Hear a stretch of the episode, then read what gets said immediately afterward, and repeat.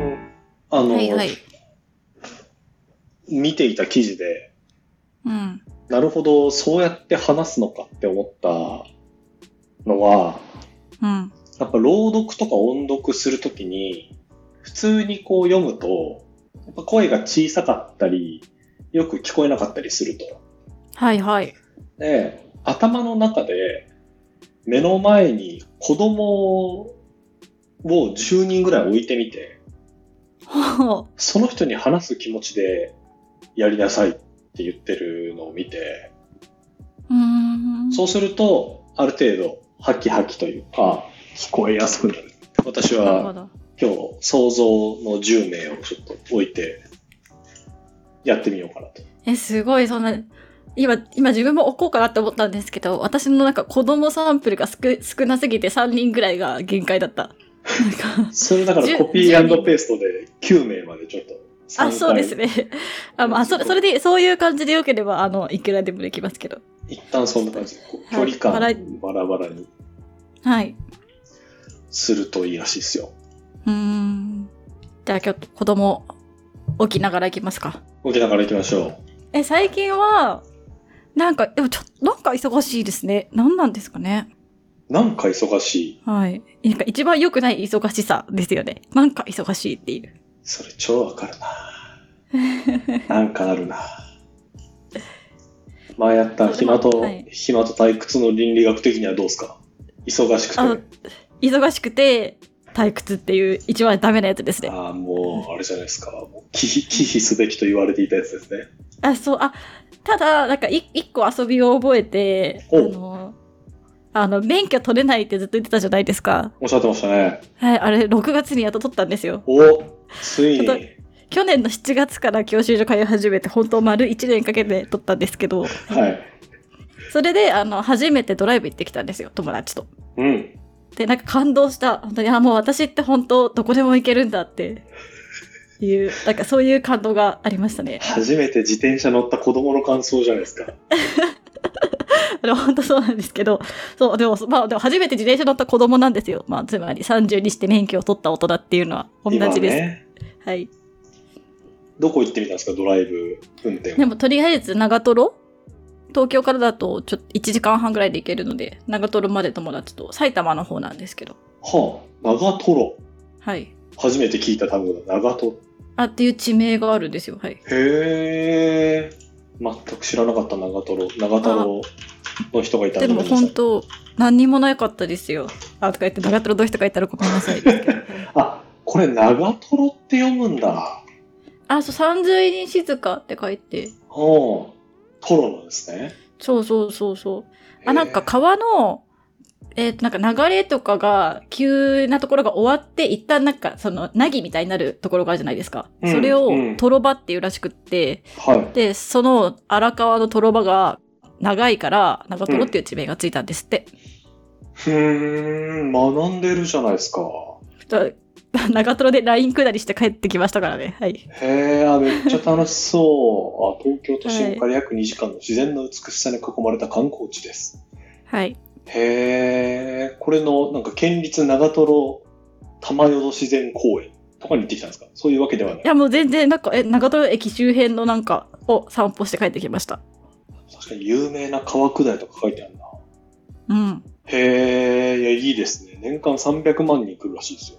あそれは多分嘘だと思うえ嘘だとー、思いますがそんなえいなかったよ人うん、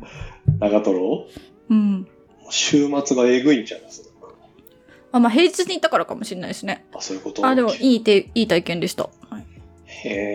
え、いや、いいですね。初めてドライブが長瀞。はいでもなんかどうして卒業できたのかわかんないって言われてなんか運転してる時に、はい。なんかあの結構カーブとかトロトロしてると、うんあの後続車迷惑だから気をつけてとかって言われて「えうん長瀞だけに?」とか言ってふざけてたら本当に後続車にクラクション鳴らされてちょっとはい怖怖いなって運転怖ってなりました、はいその相手の一緒にいた方は慣れてる方だったんですか、あもう慣れ慣れてる慣れてる、はいあ、慣れま、慣れまくった方。慣れまくってるうんなるほど。あそうですでも、い行きも帰りも全部一人で運転はしたんですか いやえっと都内はちょっとダメだって言われて禁止されてと都内は友達に寝てもらって、まあ、その高速乗る乗った後からなんかああ、なるほど、どっかのいパッキングエリアとかサービスエリアで変わって。変わってそうです。はい、なるほど。いやーいい、いい旅じゃないですか。なんか、あれですか、こう、なんかけ契約しましたシェアカあまだやってなあいそうなやんでりすかますタイムズやろうかな。はい、ー。ああ、いいじゃないですか。なんかはいどこでも行けちゃいますね。そうなんかやっと叶いましたそのそもそも免許取る理由がう。はい。そのコロ旅が好きなのにどこにも旅に行けないなじゃあ自分で行くしかないんだって言って一年発起して教習所申し込んで、ほんと1年がかりで取ったからひ感動ひとしおでした1年かかる人なかなか見見ないですけど、まあまあ、おめでとうございます。そうそうで一応普通免許でキャンピングカーが運転できるのではい。キャンピングカーでおぶんぶん乗り回しながら仕事とかするっていうのが理想なので、なるほど。はい、ちょっとまだコンパクトカーより大きい車に乗るんじゃないって言われてるからちょっと頑張ります練習ちょっと大きい車は大きい車で、楽しさと怖さがね、それぞれありますからね。。はいや、今日のあれですよ、だから本は、はあいの飛行機が人間に教えてくれるもの的なものがテーマですけど、ミキさんはそうそうで自すよ動自動車から何を、 ま自あ動なん車と かいう道具から何を、今回ふはふふっていう話ですねまたっていう話です。あそうでもこの本もそのだからなんかもういい加減なんかそろそろ日常を出したいなっていうか旅してえなみたいな気持ちから、うんなんかこの本って読むと結構視点とかい立体感があって旅してる感じが味わえた気がするって思って選んだんですよねうーん。なんかもうあれですよね、これ、音声が届いてるってことはタイトルに本の名前が入っていて、どんなもんなのかは一応ディスクリプションにあるという前提で話すと、やっぱなんか日本だとサンテグジュエリーっていうと、まあ大体星の王子様うんですよね。そうですね星の王子様一択って感じですね本当うに、ん、サンテグジュエリー好きなんですよっていう、こう、なんていうの、本当にディープな人は除いて、うん大体星の王子様好きな人がほとんどですよね。これね、なんかその星の王子様って本当にピュアな、ピュアなっていうとあれですけど、小説っていうかまあ、ファンタジーな感じじゃないですか。うんこの人間の大地、まあ、救命人間の、お土地土地、うん、あれどっちがあったんですよね人間の土地大地人間の土地が昔のタイトルで、えっと、新しい役で大地になった。だよってことか。うんこれの方だと、サンテグジュベリの、まあ、エッセイなんですよね、これね。うん。なんか読んでると、こういう、こういう文体の文章を、まあもちろん日本語なので、もともとは違うんでしょうけど、そう書くんすねっていう気持ちになるんですね。うん。なかなかにエッ。セイって思わなかったです。なんか、小説っぽくないですか若干。世界観がね、空飛んで不時着してみたいな、なんか友人が死んでみたいな、うん。ねそういうやつなので、結構、これがエッセイですって言われると、おーっていう感じは確かにするかもしれないですね。そう、今日は振り返ってエッセイってカテゴリーになってて、フランスのエッセイ4位って書いてあって、えエッセイなんだって思いました。あー、なるほど。なんかエッセイって思って読んでなかったかも、最初に読んだ時も。小説もともとこの、なんていうんですか、あの、これいいなと思った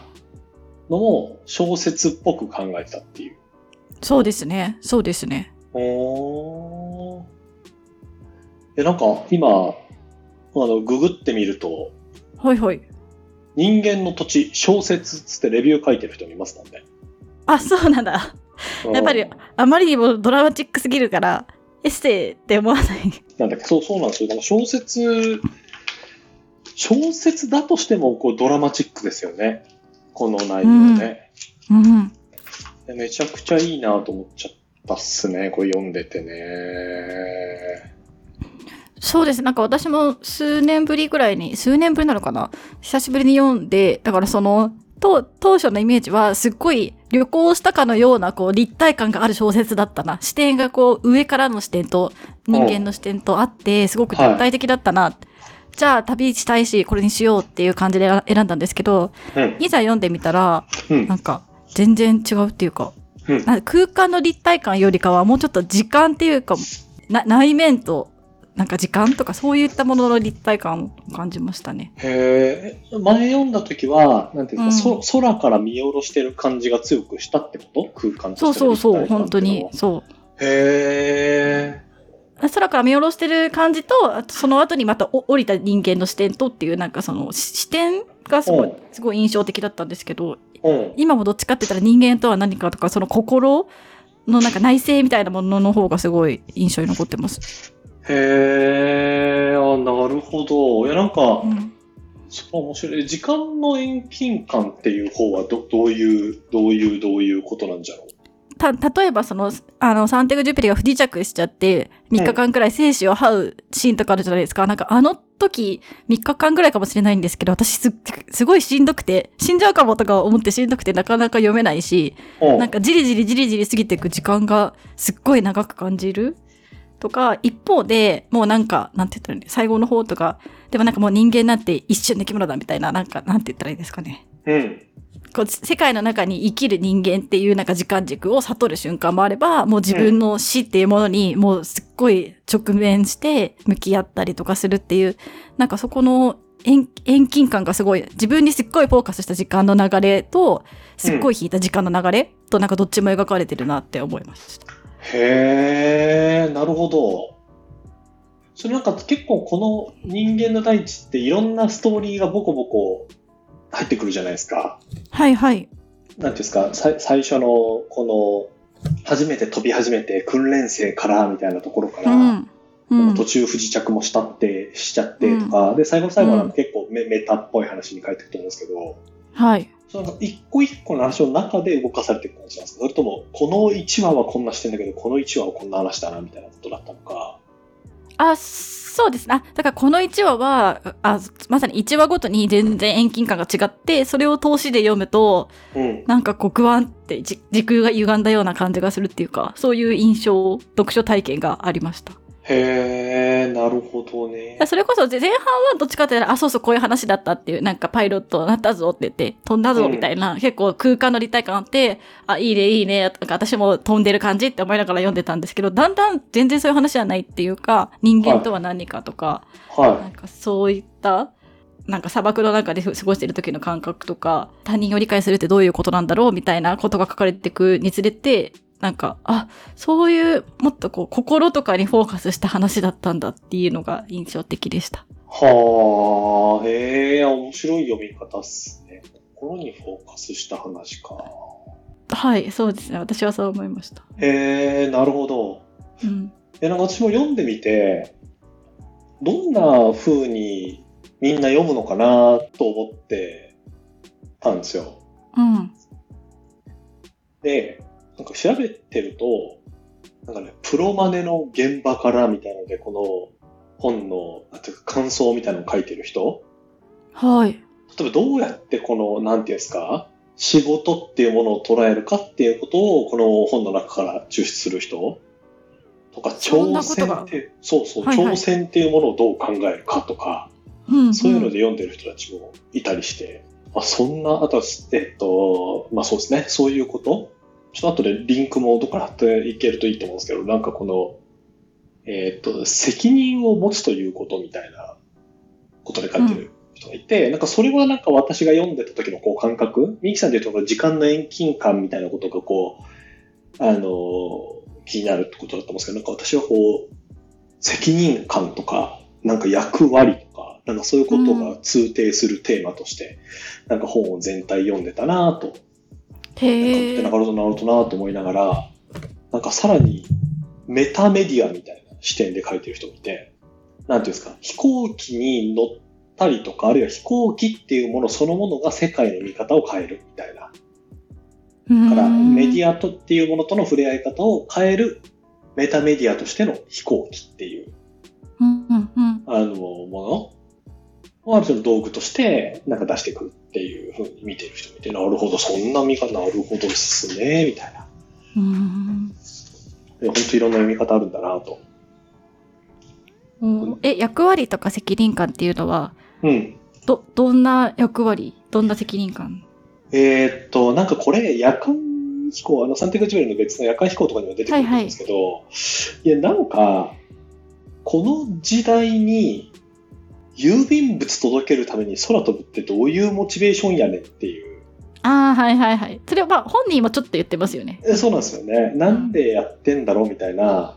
うん。あこととか、なんかその中でじゃあ不時着した時にどどうやってそれど、どうすんだっけみたいな時って、なんか明らかに辛いじゃないですか。うん。なんか何がそのこの人たちをその仕事に駆り立ててるのかなとか、その山にぶつかりそうな時にもちろん死にたくないみたいな話は当然あると思うんですけど、うんそれでも次飛ぶわけじゃないですか。うん。いやなんかすげえなみたいなのをなんか私はあのこの前に読んだ時にそういう話だったなっていう記憶をしててうん。うん。多分山にダーンってなってこう何日も帰ってこなくてみたいな結構序盤の話があるじゃないですか。うん、結構あるあるな感じで不時着は出てきますよね。そうそうそう、すぐ不時着するじゃないですか。うんなんなら不時着したところからは冒険は始まる。始まるみた い。な、そのうん飛行士としてそううそんうそう、なんかそんな不時着のどっから話す話もあって、でなんかそれでも飛ぶってなるほどな、みたいなことを思った経験があり、なんかなので、なんとなく責任感みたいなやつをなんか私が読んでいく中での一つの、なんかお大きなっていうか、まあ一つのテーマでしたね。あー確かにあのなんか友人のそのギヨメのエピソードにい、一生割かれてるじゃないですか。うん、そうなでんすか本ね。当生死からがら生き延びてきていたあの彼らがでも結局その後もずっと冒険に繰り出し続けてたみたいな。でもなんか彼、なんかそういう話ありましたよね。彼にとってはもうそういう人生ってそういうものなんだみたいな。うーん、そうなんですよね。エッセイ、エッセイなんだな、うんいいなって思うのは、なんかミキさんと私が今多分一緒に見てるこの小ノートの中でも、なんか私はすげえいいなと思った言葉がたくさんあって、ミキさんもあのいくつかメモされてると思うんですけど、うんこう、ぐっと濃い、濃い文章みたいなのがたくさんあって、ある。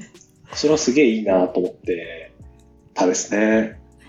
だからしかもさりげなく来ます来ますよねうわみたいな突然うわうわ来たみたいななんか感じがしました読んでてそうなんですよ。濃なんかいってはい現代の本ならすぐこう、なんていうんですか、あの、段落の一番頭に太字でちょっと大きめのフォントで書いちゃいますみたいなうんうんうんやつが、こう、普通の段落の真ん中あたりにシュッ、シュッって書いてある感じが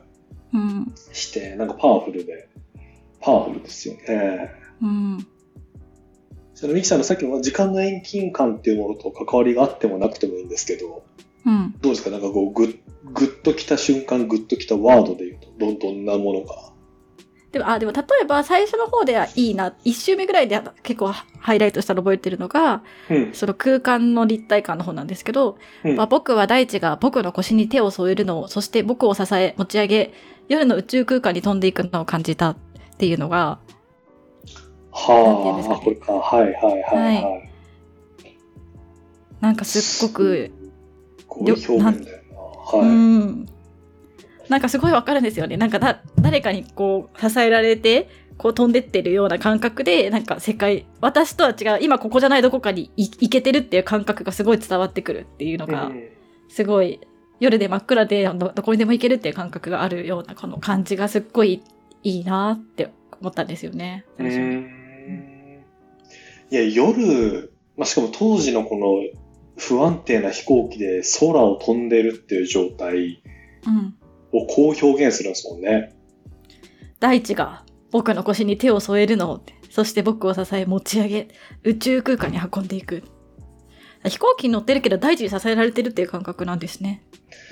うーん、もう今だったらなんかもう、なんていうんですか、そのエンジンのバーンっていうのでこう、進んでますみたいなうん感じじゃないですか。はいはい当時の飛行機、ね、風を受けみたいな感じなんでしょうね、本当にね。ああそっかそそうですねあとは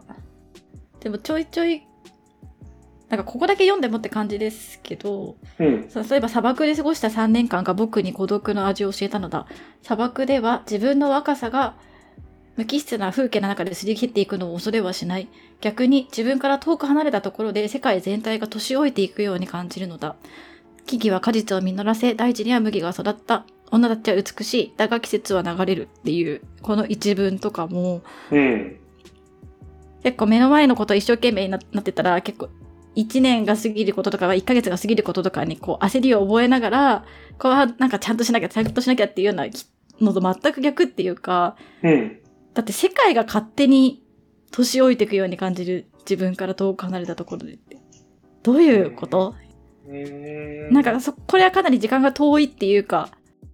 でも確かに自分がどうこうしようと勝手に世界って時間経ってくしなとか思思ったりもしつつ、はい。なんかすごくこうひ引いた時間の感じを感じましたね。砂漠で過ごした3年間が僕に孤独の味を味を教えたのだっていうのはなんか、うん。ほう。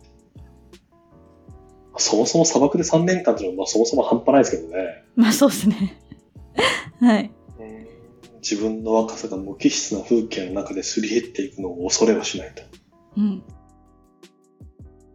なんかすごくこの砂漠っていうのがやっぱ象徴的な何かなんでしょうね。なんかその文章の中でもその砂漠っていうシーンってよく出てくるじゃないですか。特に後半の方は、あのタイトルにもなってますし、はい。山、砂漠とか、その飛行機でしかなかなかこう行き着くことのできない場所だったりすると思うんですよね。当時の多うん分フランスの人たち確かかにらすると。うん。ってなった時に一つのこの見えてくるこう空間の立体感っていうのは西さんの最初が言ってた立体感っていうのは本当に多分そういうことなんでしょうね、はい。砂漠っていうものをありありとこう経験してきたサンテグジュベリのエッセイっていう、はい。でもそこで、そのなんか、例えば孤独な味を教えたのだと、なんかそ、それってちょっと寂しい感じがすると思うんですけど、この文章からは全然その寂しい感じがしないっていうか、うんそのむしろ豊かな感じがするというか、逆に世界全体が年老いていくように感じるみたいなこととかを、なんか気づいてるその本人がすっごい豊かな感じがするというか、うんなんか単純な空間の立体感だけじゃない、反転する感じ価値観がが、すごい私には面白かったですね。あ、そう、反、反転する感じが私は結構あったんですよね。時間感覚が。そう。反転うん。だこれとかま、まさにもう逆にって書いてるし、うんなんかずっと自分とか人の時間で読んでるって思ったら突然、いや、世界が勝手に置いていくだけなんでって言われるっていうか。うーん私この砂漠周りでめちゃくちゃいいなと思ったはい。のが、一見したところ砂漠は沈黙と空虚以外の何者でもないが、それは砂漠が行きずりの男に体を許したりしないからだっていうの は、めっちゃかっこいいな、3 1 0うんフランス人じゃんって思ってうんうん。た。多分砂漠っていうのは、本当は多分実りがあって豊かな、そんなこう、外から見てなん、なんかなんもないなって思うとこじゃないんだけど、そう見えるのは砂漠っていうのがあなたにから心と体を許してないからですっていうのは、うん。サンテクスみたいな。ジュペリーみたい確かに。うん。な。あーなんかあら、いろんなことに、この、ある気がするですね。なんか、そうですね。まるまるが沈黙と空虚以外の何者でもないように見えるのは、あなたに、あなたに、体と心体を許してないですねか。ら。そうなんでしょううね。ん。そうなんでしょうね。だからこれが書けるのも多分、サンテグジュペリが、その許、許された感覚があったからですよね、どっかで。あこういうことかって。うんう。ん。許された感覚ね。そうね。それから飛行機っていうものが運んでってくれたことと多分、こう、ある種不時着をしなきゃいけないとか、うん。そういうことが多分あるからってことなんですよね。いやー、はい、いやいや、すごい、砂漠は一つの大きなテーマだなと思いながら、楽しく、楽しくそこはなんか読めましたね。はい。